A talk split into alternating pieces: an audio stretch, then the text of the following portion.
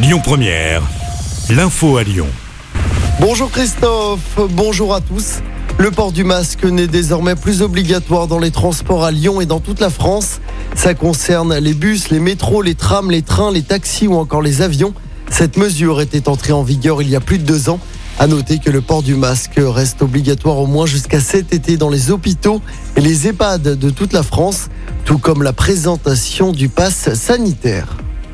Un homme interpellé ce week-end à Lyon avec une seringue et un dérivé du GHB.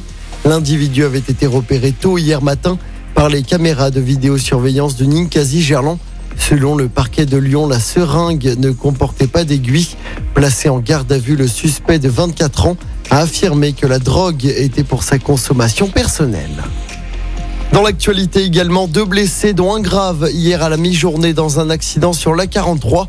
Pour une raison encore inconnue, une voiture s'est retrouvée sur le toit en plein milieu de l'autoroute. Ça s'est passé au niveau de Saint-Bonnet de... Écoutez votre radio Lyon Première en direct sur l'application Lyon Première, lyonpremière.fr et bien sûr à Lyon sur 90.2 FM et en DAB+. Lyon Première